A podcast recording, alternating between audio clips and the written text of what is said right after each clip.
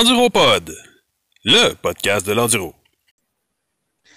Bon, mais bonjour tout le monde. Bienvenue à Enduropod numéro 1, Kevin Bouchard, en compagnie de Jean-Christian Lévesque. Salut Jean-Christian. Oui, salut, ça va? Ah oui, ça va bien, toi? Mhm. Oui, oui, bon. Super. Euh, bel après-midi chaud. Un peu trop pour l'enduro, hein? Je sais pas, hein, les, les enduros, c'est tough. On, on est capable de tout. Rien capable de gars d'enduro. Fait froid, fait chaud, c'est collant, on est capable. bon, ben aujourd'hui, euh, on se lance euh, dans le monde du podcast. Euh, Qu'est-ce qu'on veut faire, qui on est, puis on aborde un premier sujet dans cette première section. Donc, qui on est, je vais te laisser commencer, Jean-Christian, pour te présenter un peu ton, ba- ton bagage en moto, en N0. Yes, écoute, moi, la moto, euh, j'en fais depuis, euh, depuis du prix. J'ai j'ai 48 ans, ça va faire plus de 20 ans que j'en fais de la moto. Euh, j'ai commencé avec la moto de route, puis moi, j'ai fait l'inverse. J'ai remarqué dans ma vie, j'ai toujours opté de, de, cylindrer. J'ai commencé avec 900 super sport, puis ça a fini présentement, je suis en 250 enduro, mais j'ai toujours opté de cylindrer. Euh, J'ai passé de 900 cc à 750, euh, j'ai eu 650. Ça, des 250 puis 250, là, euh, ça continue comme ça, je vais finir en 80. L'enduro, quand je suis tombé en mode enduro, là, euh, la passion est née, puis euh, elle n'a jamais, jamais redescendu, je me suis jamais tanné. C'est tellement large l'enduro. Il y a tellement de facettes à l'enduro. Tu peux passer de la- du motocross à, à- à- au hard enduro, là, ou, ou même se promener dans ton arrière-cour, là, à essayer des techniques de trial. C'est l'enduro. C'est tellement large. Oui. Euh, Quand tu penses que tu sais tout, là, tu t'aperçois que tu sais rien. Très bien dit. Ah, excellent. Bon, ben pour ma part, euh, mon parcours est un, est un peu moins euh, allongé que le tien, mais euh, tout de même, on, on a des particularités qui se ressemblent aussi. Euh, j'ai, après euh, des brèves euh, excursions en route à, à mon jeune âge, à mon ado- adolescence, ça a été. Mes premières machines, c'était des machines euh, de route. Malgré que c'était semi-route, semi-trail, mais c'était euh, quand même des machines de route. Puis assez rapidement, je me suis rendu compte que j'avais une attirance forte pour la route. J'ai tombé dans la route avant de comprendre qu'est-ce que voulait dire le mot enduro. Essayé d'en faire, ou du moins de l'apprendre. Euh, Aujourd'hui, j'ai un 302 temps, j'ai un trial, puis j'ai un- une aventure dans le garage. Qui sait qu'est-ce que ça va être l'année prochaine? Ça change un peu souvent, nous autres, des maniaques, mais c'est ça. Mais ma- mon bagage, c'est d'essayer souvent divers, diverses machines, mais ça fait, ça faire presque huit ans, je dirais, que je fais de l'enduro. Fait que ça ressemble à ça, mon, mon petit bagage en, en enduriste. Ben oui, ben c'est quand même un très bon bagage. Là. Je me souviens des premières fois qu'on s'est rencontrés, là, j'avais. Je me pensais au, euh, un pilote de GNCC avec mon YZ de 250 euh, à mort. Puis euh, t'es arrivé avec ton. euh, comment comment c'était quoi? C'était un TY? TY 250. Non. Mon, mon, mon DT, Ton DT. mon Yamaha DT. Ouais, ouais, ouais. Non, non, euh, j'étais très impressionné. euh, en super shape, là. J'avais jamais vu un beau bicycle comme ça. Fait que, un beau DT euh, 200. Je me plus quelle année. Ouais, ouais, ouais. Très impressionnant.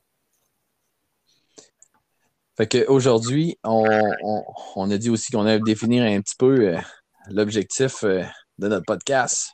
On veut s'amuser, on est deux gars qui jasent beaucoup. Euh, notre passion commune euh, nous amène depuis euh, plusieurs années à entretenir notre relation. On veut partager ça avec les autres. On, a beaucoup de riding body. On a de- des connaissances un, peu partout au Québec là, qui nous rattachent avec des personnes qui ont fait de la moto avec nous, qu'on a fait des affaires ensemble, peu importe. Là, on veut embarquer avec nous autres des novices. Ils veulent apprendre sur l'enduro. Euh, des passionnés déjà bien établis qui veulent participer, qui veulent euh, connaître des résultats, des nouvelles du monde de l'enduro. Euh, on est englobé par la langue anglophone. Nous autres, on est deux francophones. Quoi de mieux qu'un podcast francophone pour écouter dans sa voiture, au travail, des gars qui parlent des basics. On aime ça. Ouais.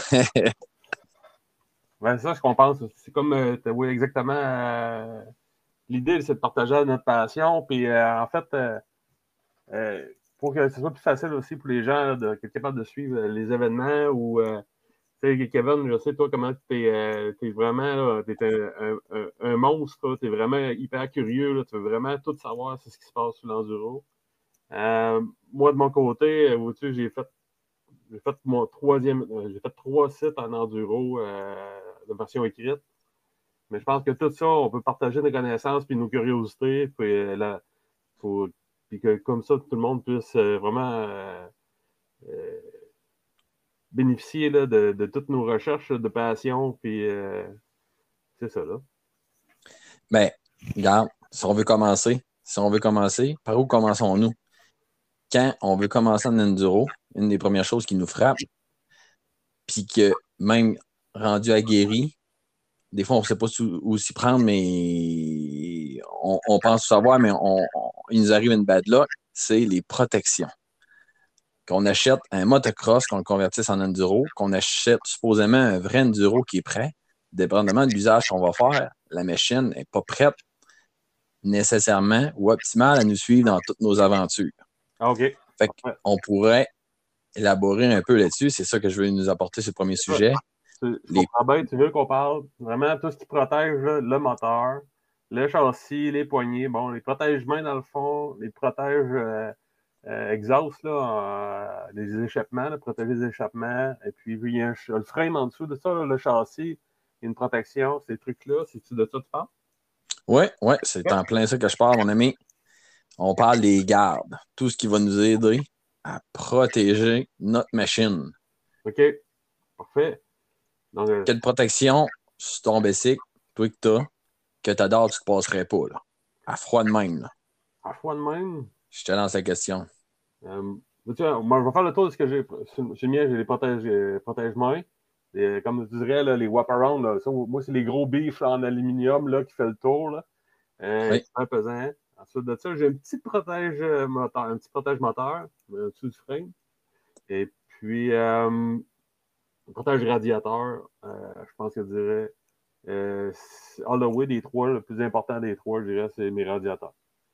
Parce que sont, sont dispendieux à, sont dispendieux à remplacer. Ils sont faciles à briser, je dirais. Je chercherais jamais à avoir peut-être avoir les une protection complète là, avec un grillage à l'avant, mais au moins le renforcer pour les chutes sur le côté, du moins. Parce que je fais pas du hard enduro, là, je me promène dans les sentiers de la Triple fédérée, mais quand même, c'est le genre de truc qui pourrait euh, couper ma, sortie là, vraiment instantanément. Oui, c'est vrai, hein, c'est euh, un élément essentiel du moteur. Ben, le moteur, s'il n'est pas refroidi, on a un moteur refroidi liquide avec euh, du, liquide de refroidissement. Nos radiateurs, sont atteints, puis ils peuvent percer assez facilement, on saisit le moteur. Euh, on ne revient pas à la maison, on a un problème. Hein. Si on part pour faire une, une, randonnée, puis qu'on ne peut pas revenir ou qu'on revient en plus en moto, hmm, à 50 km dans le bois, plus loin de, de, notre domicile, on a un problème. Fait que, assurément, je pense que cette protection-là est essentielle. Euh, moi, je suis ambigu. J'ai ambigu. Euh, je fais moins de randonnées de longue distance. habituellement, je suis quand même à proximité de mon camion, de mon, ma remorque. Euh, une protection que je me sers plus souvent, mais qui pourrait tout aussi bien endommager ma mécanique, c'est le sabot moteur, la fameuse kit plate en anglais. elle, elle protège ma pompe à eau, elle protège euh, euh, mon, mon, moteur au complet. Elle protège en plus mon linkage de suspension. C'est sûr que si je vais dans ton optique, je fais une chose sur le côté, mes radiateurs peuvent manger un coup, mais normalement, c'est pas ça qui cogne en premier. Je dirais que c'est souvent les, les, poignées du, volant. Euh, par exemple, je pense qu'il n'y a pas une randonnée que je sors, que j'entends pas des coups en dessous du moteur qui atteint ma skid plate. Euh, quand je la regarde, quand je, pense, je me penche en dessous de la moto, je vois souvent des, des, grosses graphines. Euh, je pense que si j'aurais le choix, je prendrais un risque, puis j'aurais juste une protection, je prendrais juste le sabot moteur. Oui, je comprends. En deuxième, je te rejoins, je prendrais le, la protection pour les radiateurs. Parce que c'est l'essence même de la machine. Si tu reviens, tu n'as plus de frein tu as encore le frein en avant, tu as encore le frein en arrière, tu peux te dépanner. Euh, si euh, tu, tu, tu, tu, reviens plus de fort, ben, tu roules moins vite si tu à tomber du jour, ben, si tu n'as pas de protection pour ton, un phare renforcé ou quoi que ce soit, ben c'est pas aussi grave. Si tu crochais un disque de frein, encore là, tu as l'autre frein qui peut revenir. Tu perds ton silencieux, ça atteint tes performances, mais tu peux encore possiblement continuer puis revenir à, ton domicile ou à ton, à ton camion, à ta remorque, rejoindre des amis. Donc là, euh, je pense que protéger le moteur, on s'entend là-dessus, euh, c'est la protection numéro un. Ben, les protège Que ce soit le radiateur ou le, le, le, le, sabot moteur. Les protège-mains, là. Ça, Protège-tu juste les mains ou ça peut protéger les levers? moi, je vois ça des. C'est un peu bizarre parce qu'en enduro, souvent, tendance à, à, piloter de bout. Bien nos, nos leviers d'embrayage puis nos leviers de frein, ben, hmm. bon, les pointent vers, plus avec un angle plus vers le sol. Là, je me dis, bon, écoute, les protège-mains, vont-tu vraiment les protéger en cas de chute? Euh, peut-être oui, euh, peut-être que non. C'est juste pour nous protéger les mains ou c'est juste ou ça a vraiment une capacité de protéger ton master cylinder? Qu'est-ce que tu en penses? Oui, j'en pense que ben, la protection des mains, en, premier lieu, peu importe le type de, protection des mains qu'on a, des, protections de les handguards, typiquement en anglais, bon, ben, euh, ça protège des branches, c'est sûr. Quand on passe proche des arbres, c'est sûr et certain. Quand le protège-main est fermé, euh, certains vont dire que ça peut apporter des blessures au poignet puis pourrait amener des exemples. il y en a d'autres qui pourraient dire qu'ils ont chuté d'un nombre innombrable de fois et que ça les a protégés. Je pense que dépendamment de l'accident, on n'est jamais protégé à 100% peu importe la protection qu'on aura. Mm. Est-ce que ça protège des mains des arbres? Ça, c'est définitif. Ça, c'est sûr et certain. Est-ce que ça protège le master cylindre, les leviers? dans un arbre, possiblement, euh, avec un accrochage avec un, autre véhicule qui serait en sentier, je pense que oui. Euh, à proximité d'une roche, dans une montée de cailloux, hmm, peut-être que non. Hein. la moto peut euh, faire un 180 tomber sur le, sur le volant et sur le siège, puis là, les roches qui seraient comme pointues un peu plus haut que la montée, ben, pourraient endommager le master cylinder, pourrait casser l'aluminium du levier. C'est pas une garantie pour moi. Non. c'est ça, on voit souvent, hein. on voit les, pilotes, les pros, euh, les handguards, là, c'est jamais des, les gros, le gros handguard en aluminium qui fait le tour, là, de quoi de blindé, là. Non, c'est pas ça, moi. Non, c'est vrai. Les... Ils vont prendre des petits, euh, c'est juste, c'est pas des, des, des petits handguards de, de 4 roues, j'exagère à peine, là, mais. Souvent, c'est quasiment stock, hein. On regarde Billy Boat, euh, il, il, run les, il, roule toujours avec les handguards de protection Osvarna. Puis euh, Jarvis, quand il était dans l'équipe Osvarna aussi. Euh, ça, il roule du Enduro Engineering ouvert.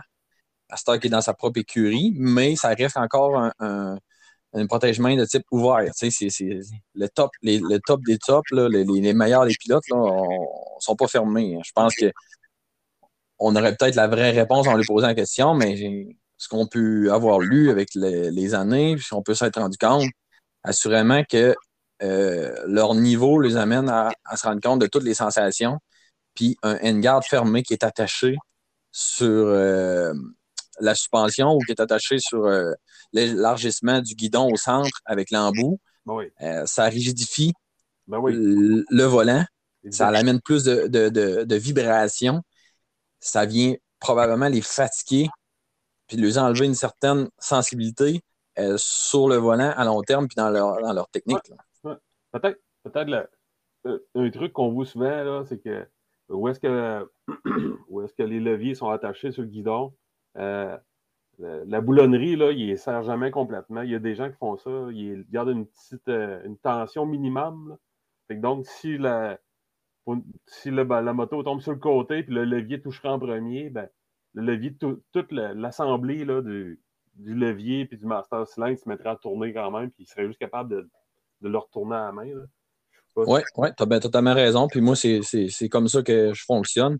Je mets un, peu de téflon sur euh, le, guidon. Je mets les, deux serre-joints du master cylindre des leviers d'embrayage de, puis de, freinage. Puis je m'assure qu'à deux mains, je peux toujours déplacer l'orientation du levier, mais qu'à une main, ça ne bouge pas. Fait à une main, logiquement, avec la vibration, surtout euh, ceux qui ont des moteurs deux temps, il y a beaucoup plus de vibration qu'un quatre temps. Là. Fait que même à haute vitesse, euh, ça ne bouge pas. Mais en cas de, de, d'un embûche, d'un petit accrochage, quoi d'un imprévu, ben, on peut replacer nos leviers et continuer euh, notre, notre rando. Là. toi, j'ai vu ton protège moteur, ben, ta skid plate là, en anglais. J'ai dit que toi, l'aluminium, c'est oui ou c'est non? Ou, idéalement, je préfère le, le polyéthylène, quelque chose de plus en plastique. Là proprement dit, ou en HPDE, là, communément appelé, qu'on voit là, sur les sites des manufacturiers. L'aluminium, c'est très bon, c'est sûr et certain, c'est résistant. Euh, pour en avoir roulé, ce que j'aime un petit peu moins, là, euh, c'est pas le poids, là, parce que je pense pas qu'à, notre niveau, on peut se rendre compte de ça. Là. Euh, surtout que c'est, décentralisé, le poids, il sera en bas du centre de gravité, c'est pas trop un problème. C'est plus un peu agressant le son d'entendre les cailloux cogner là-dessus. C'est ça, je trouve un petit peu plus tannant, là juste le bruit, mais tu sais. Euh, ça fait ting, ting, ting, ting. Euh, c'est ça? C'est ça, exact. là, puis des fois, il y a des cailloux de la boîte qui se ramassent un peu accumulés entre le moteur et le, le, protège moteur. Puis là, ça se prend ting, ting, ting, ça, ça, ça, fait un bruit, tu as l'impression que tu as un rotel dans ton moteur. Ouais, ouais. Ben, mettons que je me ferais donner, hein, à cheval donné, je ne regarderais pas à Brit. Tu sais, je le prendrais quand même. On va appeler Empereur qui t'organise ça. Ouais, ouais, ouais, ouais.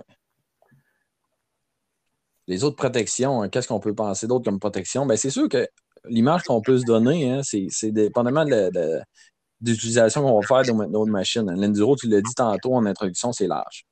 Euh, un gars, euh, une fille qui fait de l'enduro, mais qui est plus axé aventure versus un gars qui fait de l'enduro, mais qui est plus axé trial, euh, ils n'auront pas les mêmes protections si on regarde à la, base euh, les, deux machines, on les met dans les extrêmes. on regarde un trial. Hein, tu l'as dit tantôt, les radiateurs, c'est important. Un trial, il y a juste un radiateur au centre. Tu ne peux pas l'accrocher. Mais si tu prends ton enduro et tu te mets du trial, tu fais les mêmes manœuvres dans l'apprentissage. C'est sûr que tu viens d'exposer tes radiateurs alors que la machine de trial, à proprement dit, elle a, juste un radiateur centralisé qui n'est pas accrochant. Si tu prends une aventure, euh, les radiateurs sont proéminents. On ne veut pas que la machine surchauffe sur une longue distance, une longue période. Mettons, tu as roulé 6, 7, 8 heures par jour. C'est important d'avoir un ventilateur, c'est important d'avoir euh, du refroidissement en masse. Euh, tu ne cherches pas le même niveau de protection. C'est vraiment personnel à chaque utilisation qu'on va faire. Quels sont les bris qu'on veut éviter en premier lieu? Parce qu'on ne peut pas se permettre, tu sais, de, souvent, on ne peut pas se permettre d'investir des sommes faramineuses en, en achetant la machine. On n'a pas toute cette chance-là ou euh, ce désir d'investissement-là.